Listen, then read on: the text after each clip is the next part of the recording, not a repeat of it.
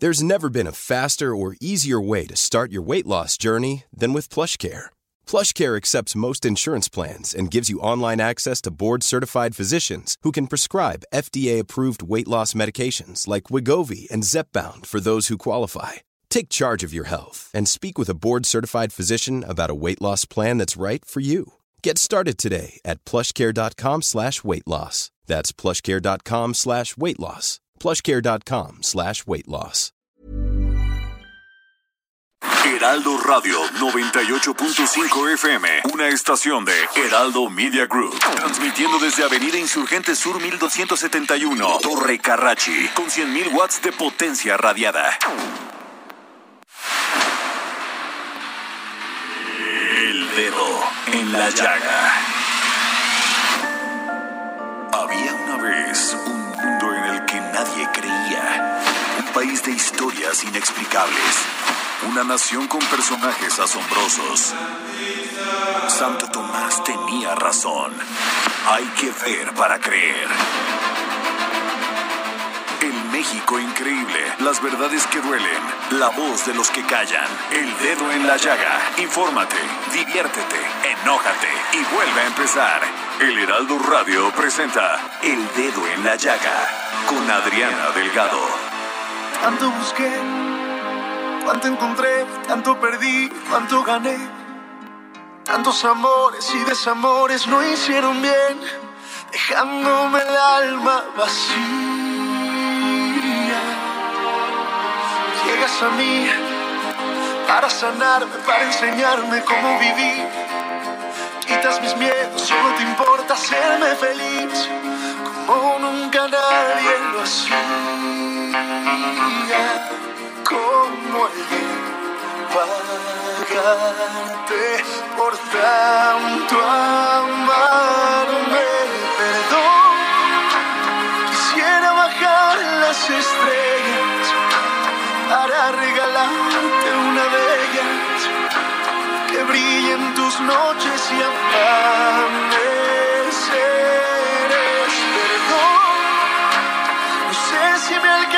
La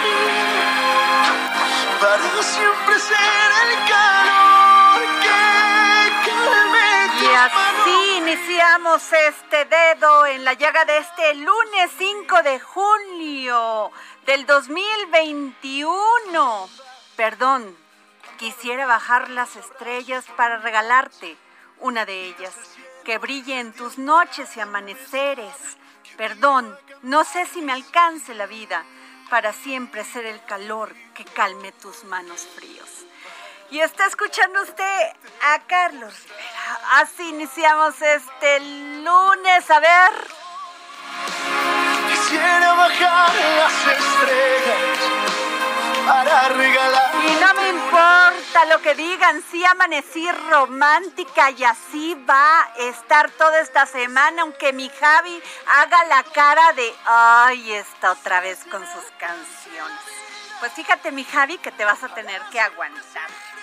Bueno, pues así iniciamos este dedo en la llaga. ¿Y qué les digo? Que el primero de julio cumplió un año el TECMEC.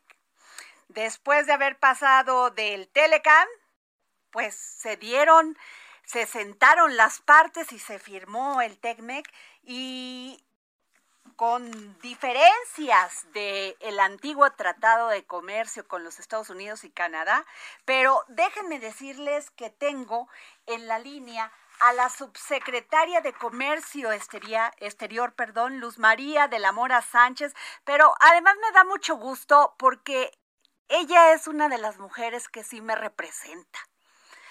Doctora en Ciencias Políticas por la Universidad de Yale, maestra por la Universidad de Carleton, Canadá, y egresada de la re- carrera de Relaciones Internacionales por el Colegio de México Colmex. Además cuenta con un diplomado en Comercio Exterior por el Instituto Tecnológico Autónomo de México, el ITAM. Muy buenas tardes, subsecretaria. ¿Cómo está Luz María de la Mora Sánchez? Hola, ¿qué tal Adriana? Muchísimas gracias, eres muy amable, eres muy linda.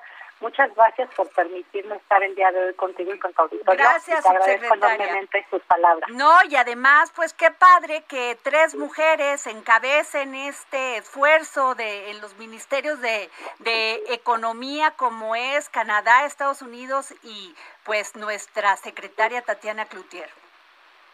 Y fíjate que eso es un, un hecho histórico sin precedente, que tres mujeres eh, ministras, líderes, están eh, pues llevando la implementación del TEMEC y creo que han hecho un trabajo sin duda alguna eh, muy eh, significativo en el sentido de que pues han permitido que a través del diálogo, la comunicación, el intercambio y el impulso que cada una de ellas le ha dado, el TEMEC hoy sea un tratado que está dando resultados muy positivos para los tres países a un año de su implementación, como ya lo decía al principio. Así es, y este y además México de, de enero a mayo pues se volvió uno de los socios comerciales más importantes de los Estados Unidos, crecieron las, las exportaciones un 29%.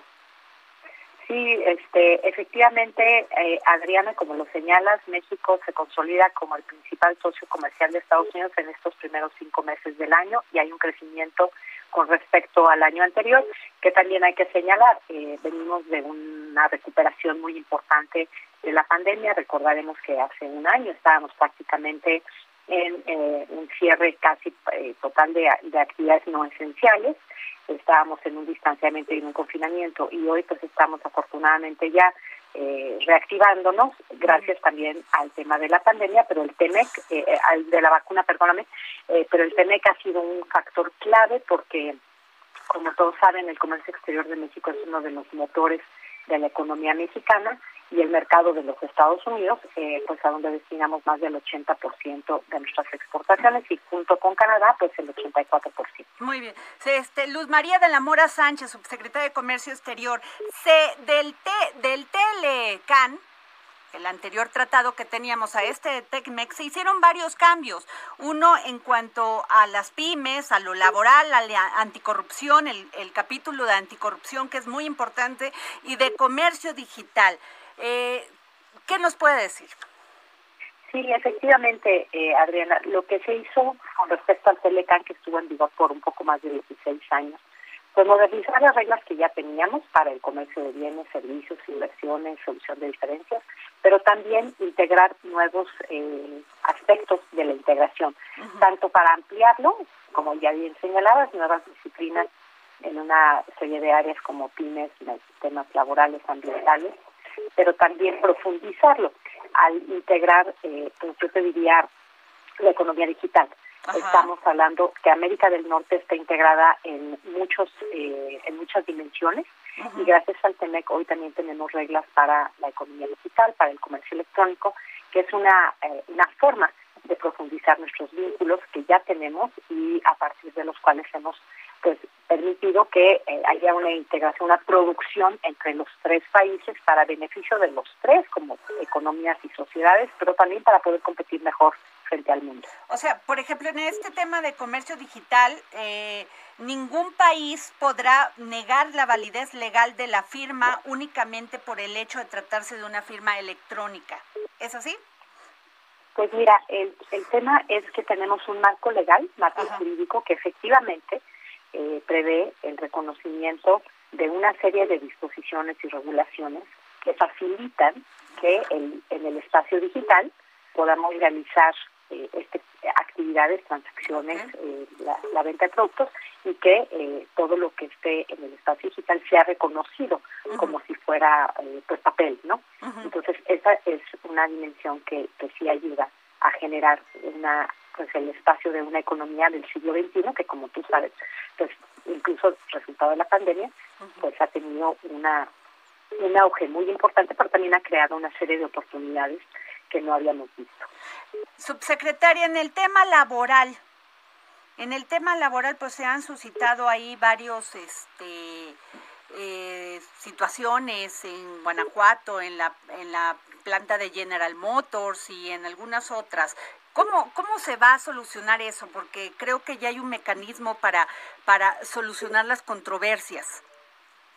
Sí, efectivamente. Mira, eh, el tema laboral es uno de los temas, yo creo que los que más ha recibido atención, no solamente porque es un capítulo nuevo, eh, integrado al Tratado México-Estados Unidos-Canadá, sino también porque está en línea con eh, la reforma laboral que presentó el presidente López Obrador desde la campaña y que ya con su gobierno, en mayo del 2019, se hace una realidad. Entonces, eso es, eso es muy significativo porque realmente estamos hablando de una reforma estructural sin precedente que sienta las bases para un nuevo modelo de relaciones laborales y de justicia laboral. Eh, la puerta de entrada al, nuevo modelo liberal es una mejor legitimación de los contratos colectivos de trabajo, con lo que se garantiza también el cumplimiento de las obligaciones que tenemos en el Tratado México-Estados Unidos-Canadá, específicamente en el anexo 23A, y como ya habíamos señalado, también el propio tratado contiene eh, los anexos 31A y 31B que prevén una eh, forma de solucionar eh, disputas en materia laboral entre los tres países. Yo quisiera además señalar que eh, los avances en la reforma que, México tiene prevista eh, son avances que están en línea con el propio calendario de la reforma eh, laboral para la legitimación de los contratos colectivos hasta mayo del 2023.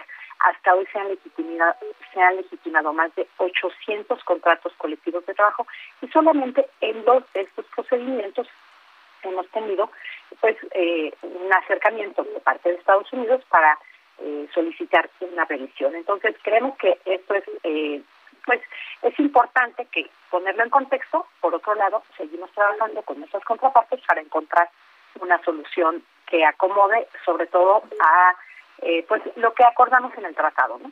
Ok, o sea, sí se está respetando el tema de equidad de género, eh, abolición del trabajo infantil, eh, la, la democracia sindical. Mira, nosotros estamos trabajando con la Secretaría del Trabajo y Previsión Social, con eh, los sindicatos y también con los representantes del sector privado a nivel de cúpulas empresariales para poder llegar a todas las empresas para asegurarles, eh, primero, eh, que conozcan cuáles son las obligaciones y los derechos que se tienen en el marco de la de la legislación laboral en México y también dentro del capítulo 23 del TEMEC. Y por otro lado, también nos estamos asegurando que eh, en la medida en que esto se cumpla, que eh, Estados Unidos y Canadá conozcan de la forma en la que México está implementando sus obligaciones.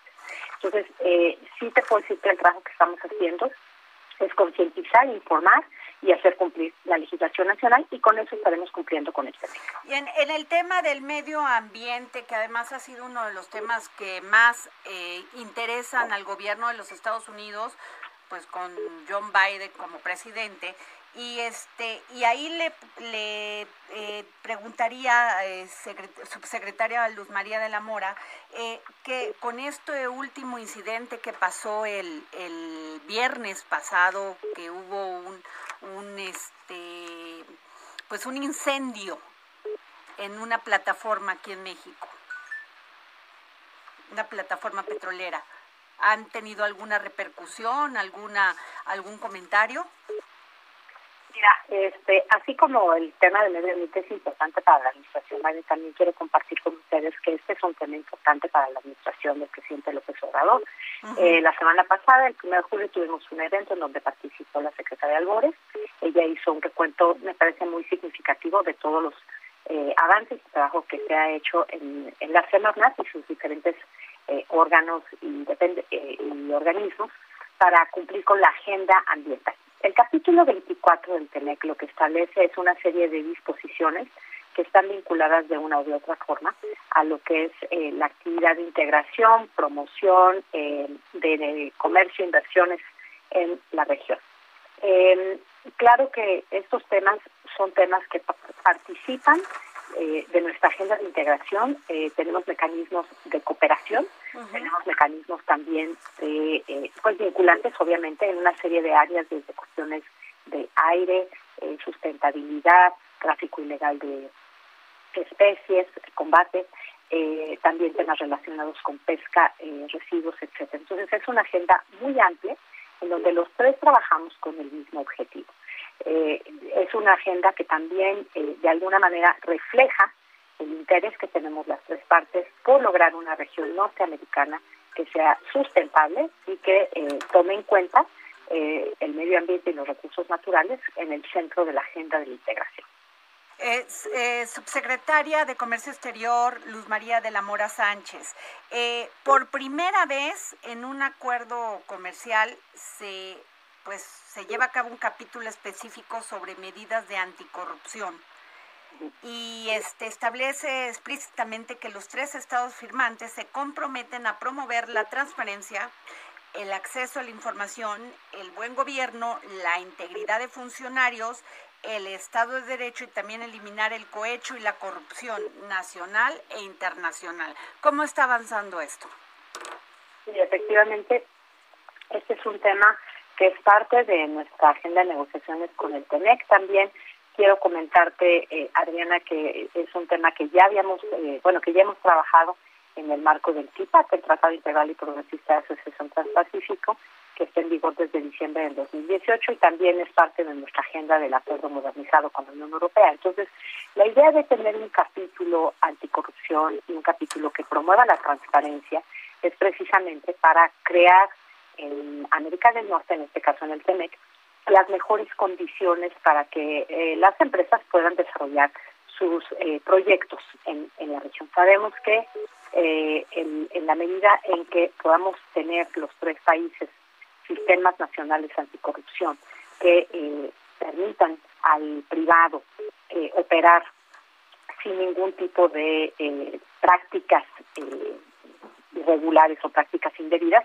eso va a generar un mejor ambiente de negocios. Nosotros trabajamos con la Secretaría de la Función Pública, que es la responsable de este tema, en la construcción de ese sistema eh, y también debo decir que pues la agenda de, corrupción en México pues es una prioridad para la actual administración y entonces esto está en línea con eh, lo que estamos trabajando en el TEMEC y en el capítulo específicamente en, la materia. Este, y por el otro lado también, este, subsecretaria, eh, el tema de las pymes, que yo creo que eso es muy interesante, sobre todo para darle oportunidad a los jóvenes innovadores, a las nuevas generaciones que en este momento en México pues están luchando por sobrevivir, sobre todo si son empresarios o pequeños empresarios. Así es. Eh, fíjate que uno de los capítulos más importantes tiene que ver con el capítulo 25 de pymes, que es de cooperación.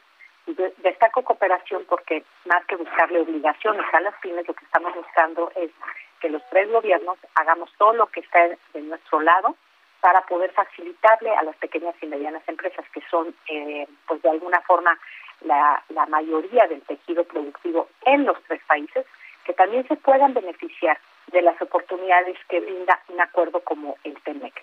En primer lugar, eh, los tres países nos comprometimos a crear sitios en Internet que pongan en un solo eh, espacio toda la información que requiere una pequeña y mediana empresa para poder acceder a las oportunidades en América del Norte. En el caso específico de la Secretaría de Economía, nosotros pusimos en marcha una página desde el año pasado, incluso antes de que entrara en vigor el TEMEX, se llama MIPIMES MX, que está en el, es un sitio que está dentro de la página de la Secretaría de Economía y ahí está toda la información que pudiera llegar a requerir una pequeña y mediana empresa para que pueda aprovechar este que está una plataforma que se llama Exporta Emitis donde puede identificar eh, las oportunidades a partir del, producto que se quiere exportar.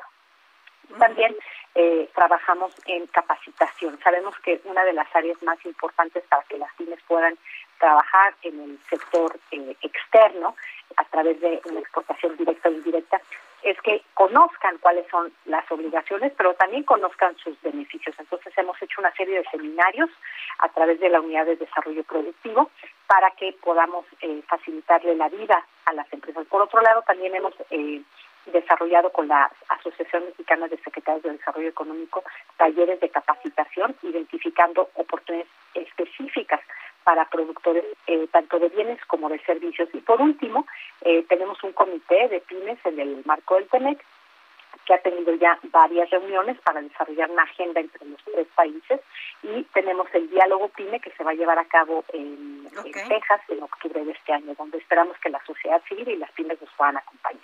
Pues muchas gracias, doctora Luz María de la Mora, subsecretaria de Comercio Exterior de la Secretaría de Economía. Muchas gracias por tomarnos la llamada para el dedo en la, en la llaga. Al contrario, Adriana, te agradezco a ti la oportunidad de compartir contigo y con tu auditorio los avances en el TEMEC y pues estamos a sus órdenes y vamos a seguir trabajando para que todos podamos beneficiarnos de este tratado. Muchas gracias. Bueno, y tenemos ya también a otra mujer que me representa y que yo le tengo un gran respeto y cariño, la diputada Dulce María Sauri, presidenta de la mesa directiva en la Cámara de Diputados. Muy buenas tardes, diputada. Muy buenas tardes, Adriana. Mucho gusto estar contigo y el auditorio.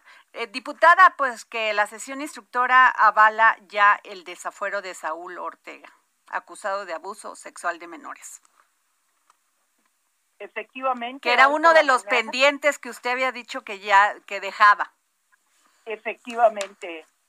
Hoy por la mañana sesionó la instructora, eh, sometió una propuesta de dictamen eh, en el caso del diputado Saúl Huerta fue aprobado por cuatro votos de cuatro y el caso de Mauricio Toledo tuvo dos votos a favor. Estoy esperando muy en breve deberá de llegar a la mesa directiva el dictamen de la instructora para que yo se la turne a la Junta de Coordinación Política que sesiona justamente hoy a las cinco de la tarde si la Junta de Coordinación Política eh, así lo considera, y yo espero que sí, se va a solicitar a la Comisión Permanente la convocatoria a un periodo extraordinario para que la Cámara de Diputados se erija en jurado de procedencia para analizar estos dictámenes. Ok, este, y pues entonces ya se sigue todo el procedimiento, ¿no? Efectivamente, si autoriza la comisión permanente la convocatoria al periodo de sesiones, eh, pondrá la fecha y ese día la eh, Cámara de Diputados eh, se erige en jurado de procedencia. Ese, ese, es, ese es el, el, vamos a decir, el concepto que permite analizar, discutir y votar el dictamen que pone la instructora. Ok. Eh, diputada Dulce María Sauri, usted también había dicho que dejaba como pendiente la acción de inconstitucionalidad sobre el tema de la Suprema Corte de Justicia de la Nación. Bueno, se trata del artículo 13 transitorio del decreto que abarca el conjunto de leyes y reformas de leyes que conocemos como la gran reforma al Poder Judicial de la Federación. Este artículo 13 transitorio, cuya historia ha sido muy eh, conocida en las últimas semanas, prorroga el mandato del presidente de la Suprema Corte de Justicia y de los consejeros y consejeras de la Judicatura Federal. Este ya ha sido objeto de una acción de inconstitucionalidad presentada por el Senado de la República. El propio ministro presidente de la Suprema Corte de Justicia anunció una eh, consulta que es un mecanismo que tiene el Poder Judicial de la Federación, de acuerdo a su ley orgánica, para eh, analizar y resolver sobre aquellos asuntos que considera que vulneran su autonomía, y una tercera acción que también de constitucionalidad que presentó eh, un grupo de diputadas y diputados de la actual legislatura, a los cuales me sumé con mi firma. Y como soy a la vez presidenta de la mesa directiva y responsable por tanto de resolver cualquier actuación eh, sobre cualquier acción de inconstitucionalidad, en este caso en particular solicité que me excusaran de conocer cualquier actuación porque he firmado a favor de la inconstitucionalidad de esta disposición por lo tanto, lo que llega a la Cámara de Diputados en relación a la acción de constitucionalidad sobre el artículo 13 transitorio va a ser eh, desahogado por el primer vicepresidente de la mesa directiva, que es el diputado Raúl Bonifaz de Morena. Ok. Pues, eh, diputada Dulce María Sauri, muchísimas gracias por habernos tomado la llamada para el dedo en la llaga y quisiera pedirle para estos días que vienen otra entrevista para decirnos qué va a hacer usted después de esto, de haber estado como presidenta de la mesa directiva en la Cámara de Diputados.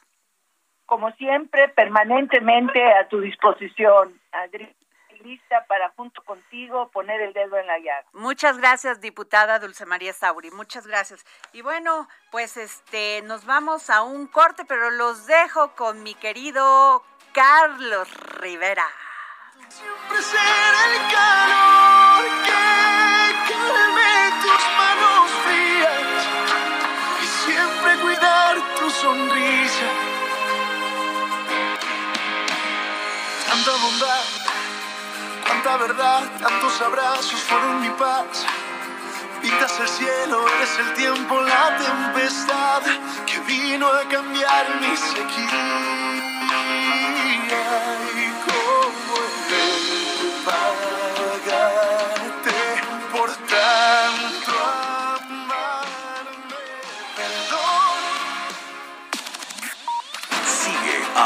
Delgado en su cuenta de Twitter, arroba Adri Delgado Ruiz. Además, te invitamos a enviar tus opiniones y comentarios en texto o por mensaje de audio a través de WhatsApp al 55 2544 3334. Y si quieres escuchar El Dedo en la Llaga de El Heraldo Radio, en cualquier momento y donde quiera que te encuentres, descarga el podcast disponible en Spotify y iTunes. Heraldo Radio, la H que sí suena y ahora también se escucha.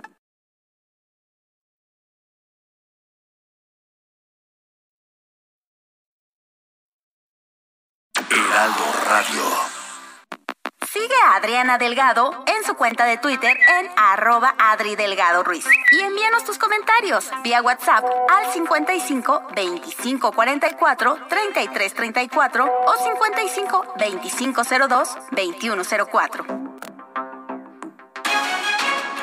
Bueno, y regresamos aquí al dedo en la llaga. Yo soy Adriana Delgado. Nos escucha usted por la 98.5 FM del Heraldo Radio.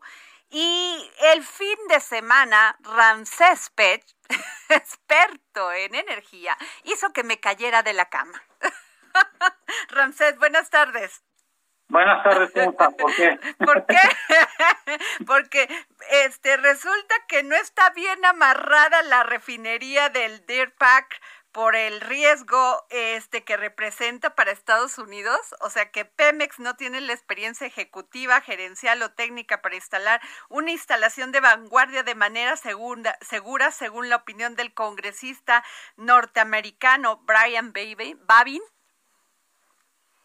Sí, y esto creo que hay que tenerlo en cuenta porque, eh, como comentó el congresista, se tiene que emitir por medio de una regulación y sobre las leyes que se tienen a partir del año 2018 sobre las inversiones que se van a realizar en Estados Unidos, sobre todo con lo que acabas de comentar. Ajá. ¿Qué es lo que hay que dejar bien claro? El presidente el día 22 de mayo, si mal no recuerdan ustedes, eh, comentó en un video que, prom que promovió en todo el país que se había hecho la compra de la refinería de Deer Park. Exacto. Bueno, bueno, ya el día 2 de julio pues ya nos confirmó que es un proceso que está en vías de revisión y eh, todavía están en las negociaciones respectivas y esto se liga mucho al comentario del congresista que todavía tiene que ser aprobado por los órganos reguladores y por el propio mercado en el sentido de que pueda permitir operar por Pemex ya sea que contrate a mano de obra o ingenieros o, o sean los mismos que están operando hoy en día en Shell o ver cuál va a ser la negociación final que se tenga para que en dado caso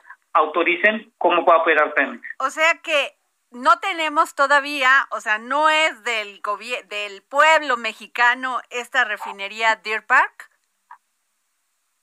Sí, y eso lo tenemos que, que, que, que entender, que todavía se entregó una carta de intención en Ah. cuando anunció el presidente y la negociación empezó en octubre. Se entregó en mayo una carta de intención donde ellos, donde dice Pemex, yo te quiero comprar las acciones y vamos a iniciar a ver si nos autorizan comprarte las acciones. Ah. Acuérdate que Shell, Shell es una empresa que cotiza en la bolsa de valores y tiene y está regulada por la FCPA y todo lo que en Estados Unidos se tiene que hacer al estar dentro de la bolsa de valores. Pero eso es lo que hubieran puesto en estas mañaneras de los fake news, porque eso nunca nos lo explicaron, que todavía estaba y todavía se va se va a ver si se aprueba por los órganos reguladores. Y luego pues después de este accidente que se dio en esta plataforma, pues creo que se va a poner medio complicado, ¿no, Ramsés?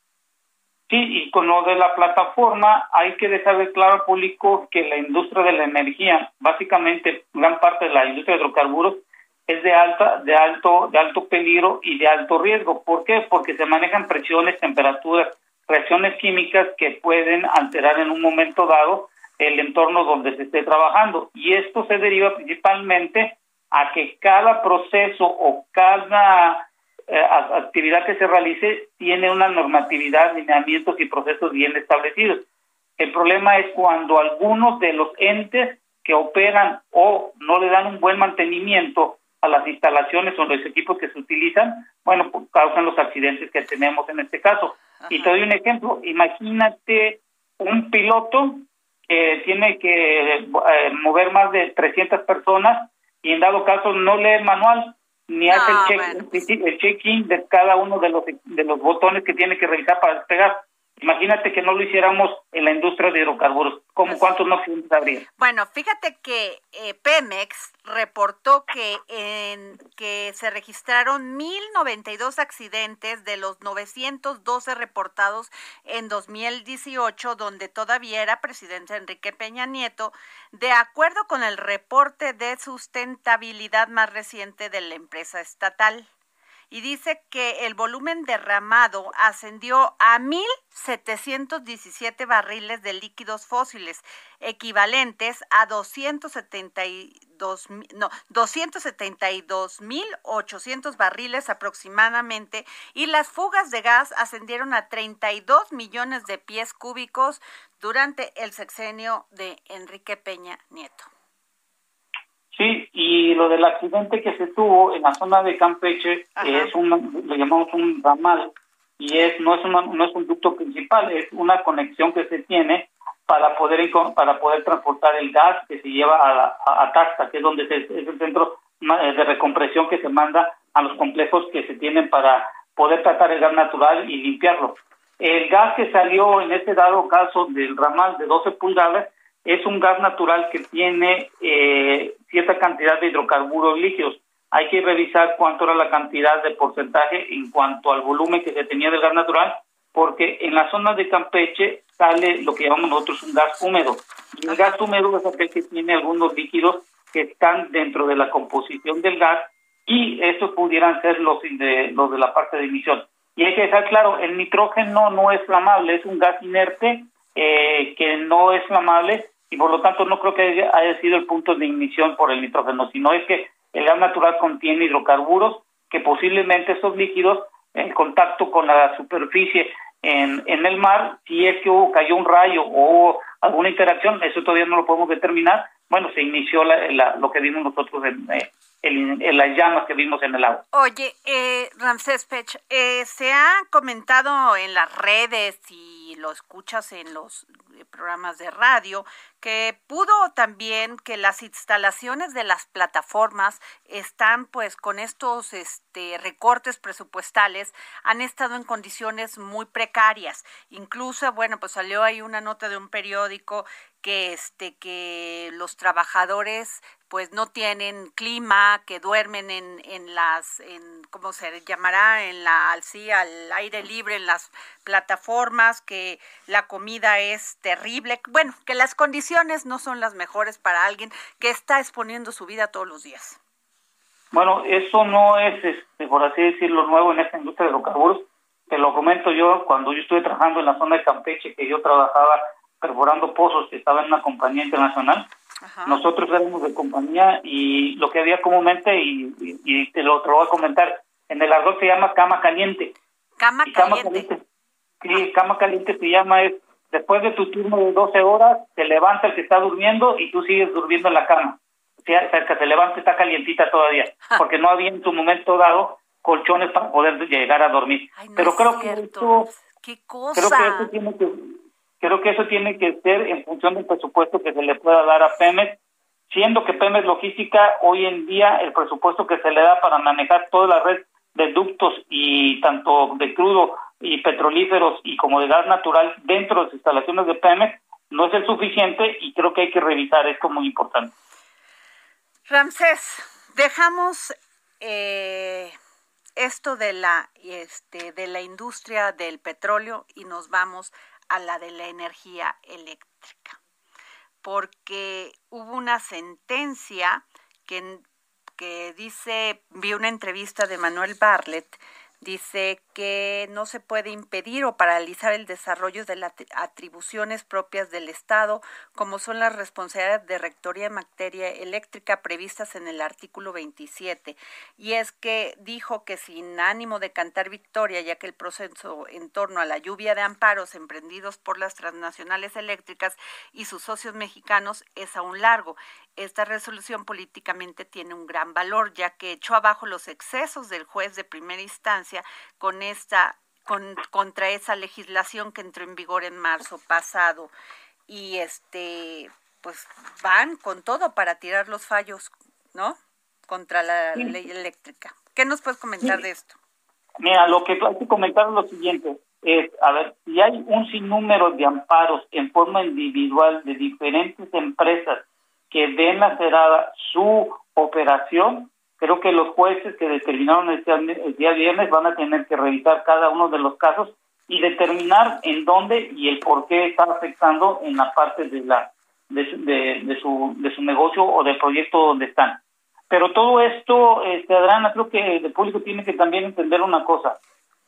Imagínate tú una empresa de Europa, una empresa de Estados Unidos o Canadá, que esté observando esto, que diga, si los que están hoy en día operando tienen problemas, imagínate si yo me meto y hago una inversión, voy a gastar más en abogados, más en litigios y posiblemente la planta nunca la pueda iniciar a operar o las condiciones en el mercado no se vayan a iniciar.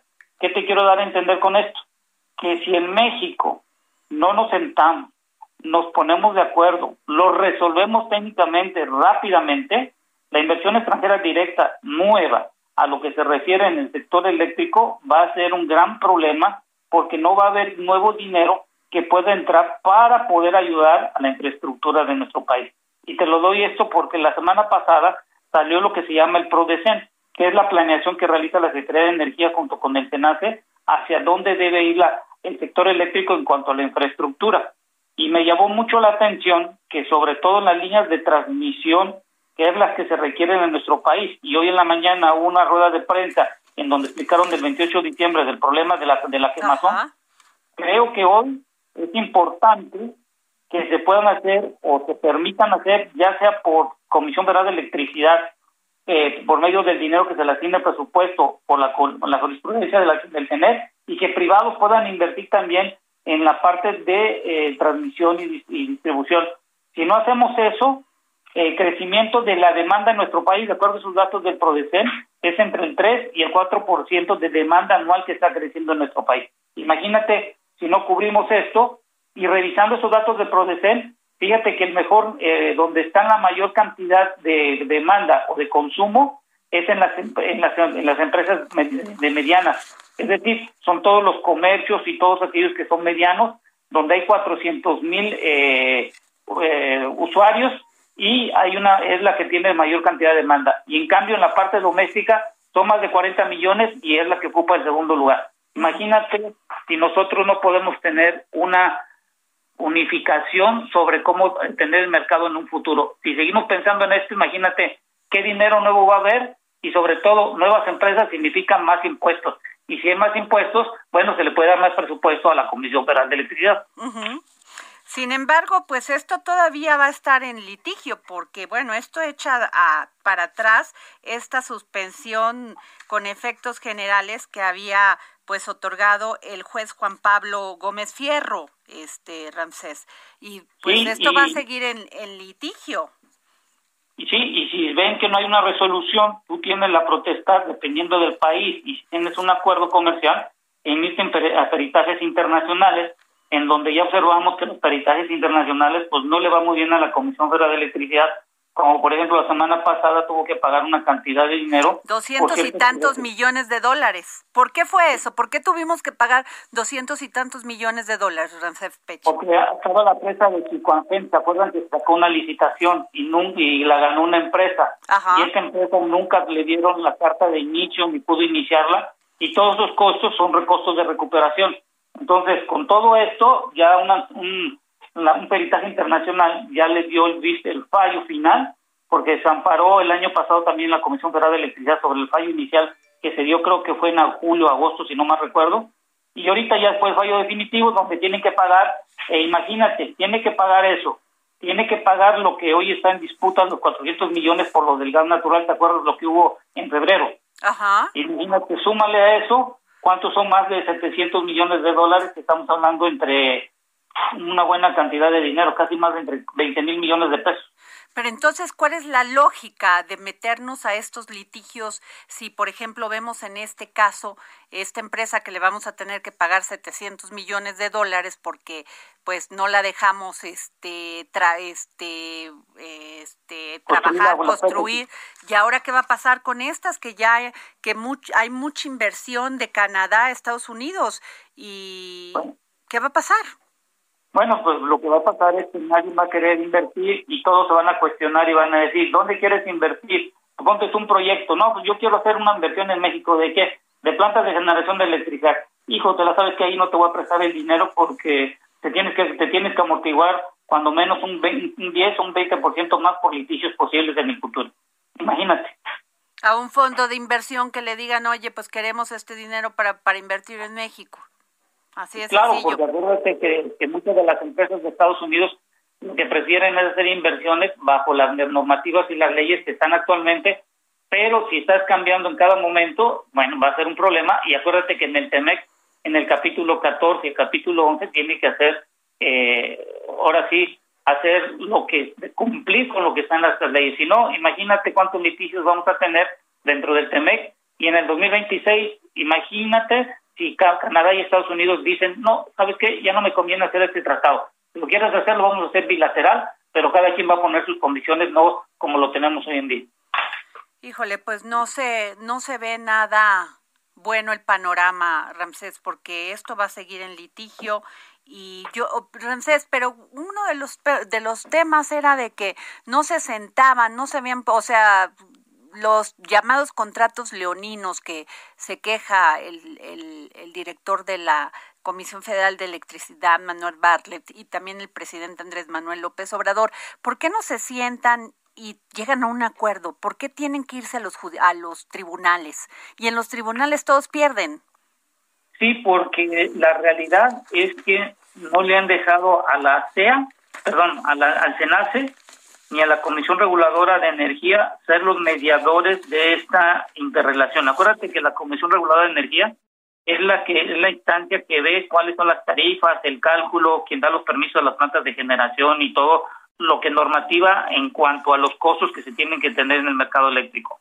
Y, el SENACE es quien regula y establece la operación de cómo se mueve la electricidad en nuestro país y quien otorga los permisos de interconexión después de las pruebas que, después de las, de, por así decirlo, algunos estudios que tiene que realizar.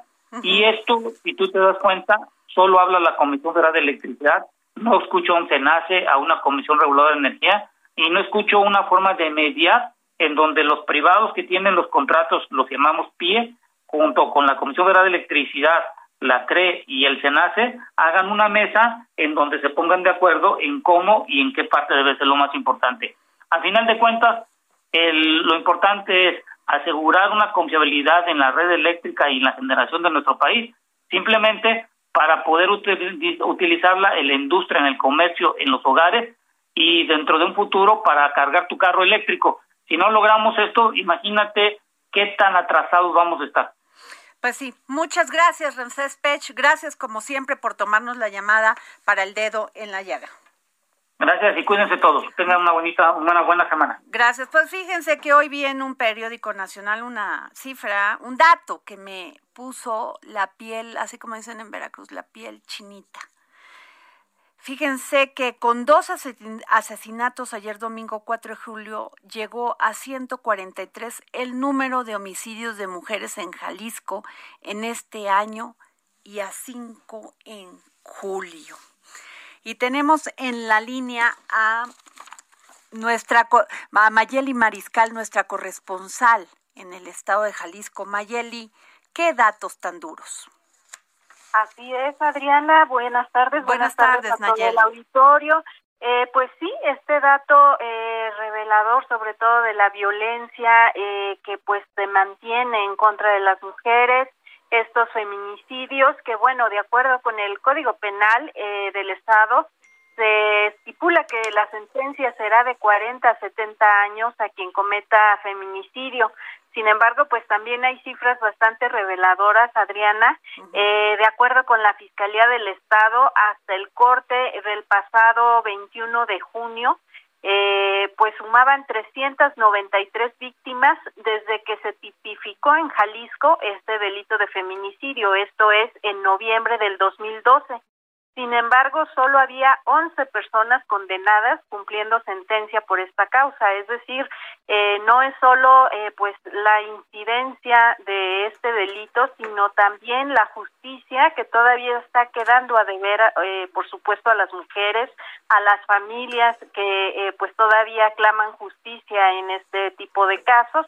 Y como bien mencionas, este fin de semana pues se reportaron al menos dos casos más en donde uno de ellos pues ocurre en el municipio de Tlaquepaque, en la colonia San Juan. Tlaquepaque se ha destacado por ser uno de los municipios en donde mayor número de casos eh, en este delito de feminicidios han ocurrido.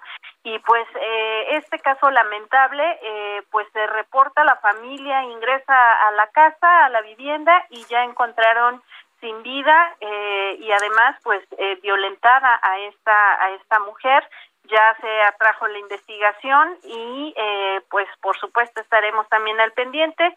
De acuerdo con datos también de CLADEM del Comité de América y el Caribe para la Defensa de los Derechos de la Mujer durante el 2020 eh, fueron 266 mujeres que fueron asesinadas aquí en la entidad, aquí en Jalisco, y eh, pues la fiscalía solamente eh, configuró este delito de feminicidio en 54 casos. Es, es decir, ahí la diferencia también de lo que se está reportando por parte de colectivos, de familias que, insisto, eh, piden que se les haga justicia y sobre todo que se, pues, estipule este delito.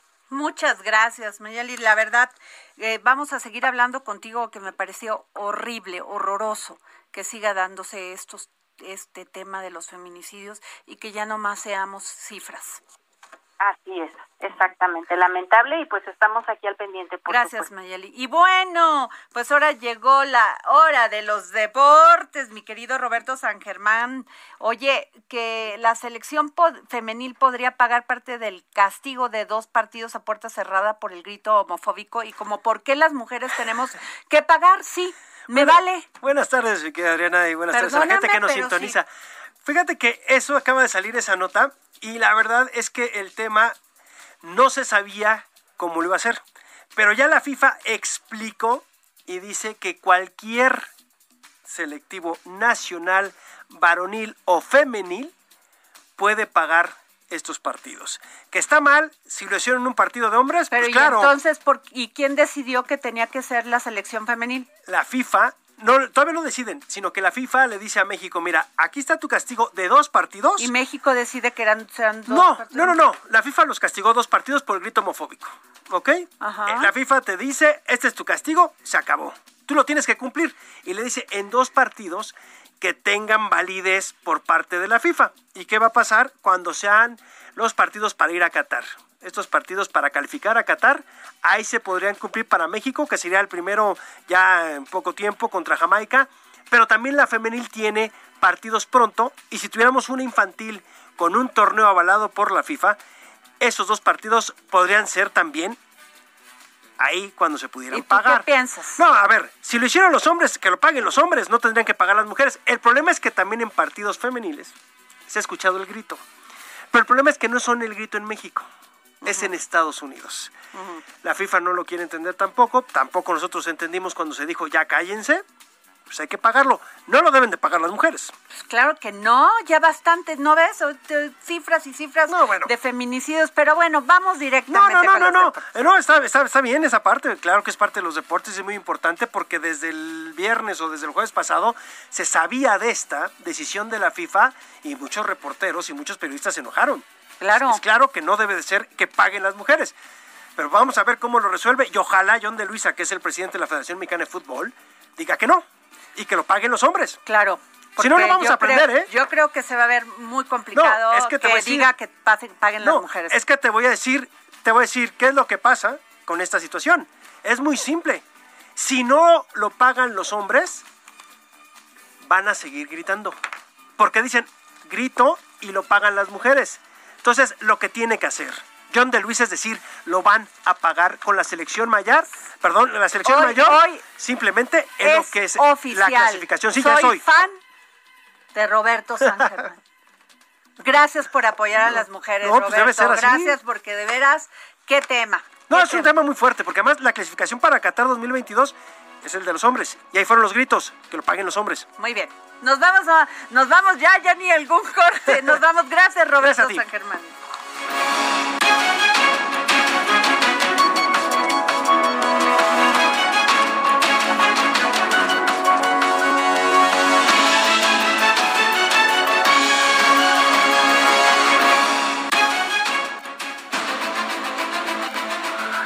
Heraldo Radio presentó El Dedo en la Llaga con Adriana Delgado.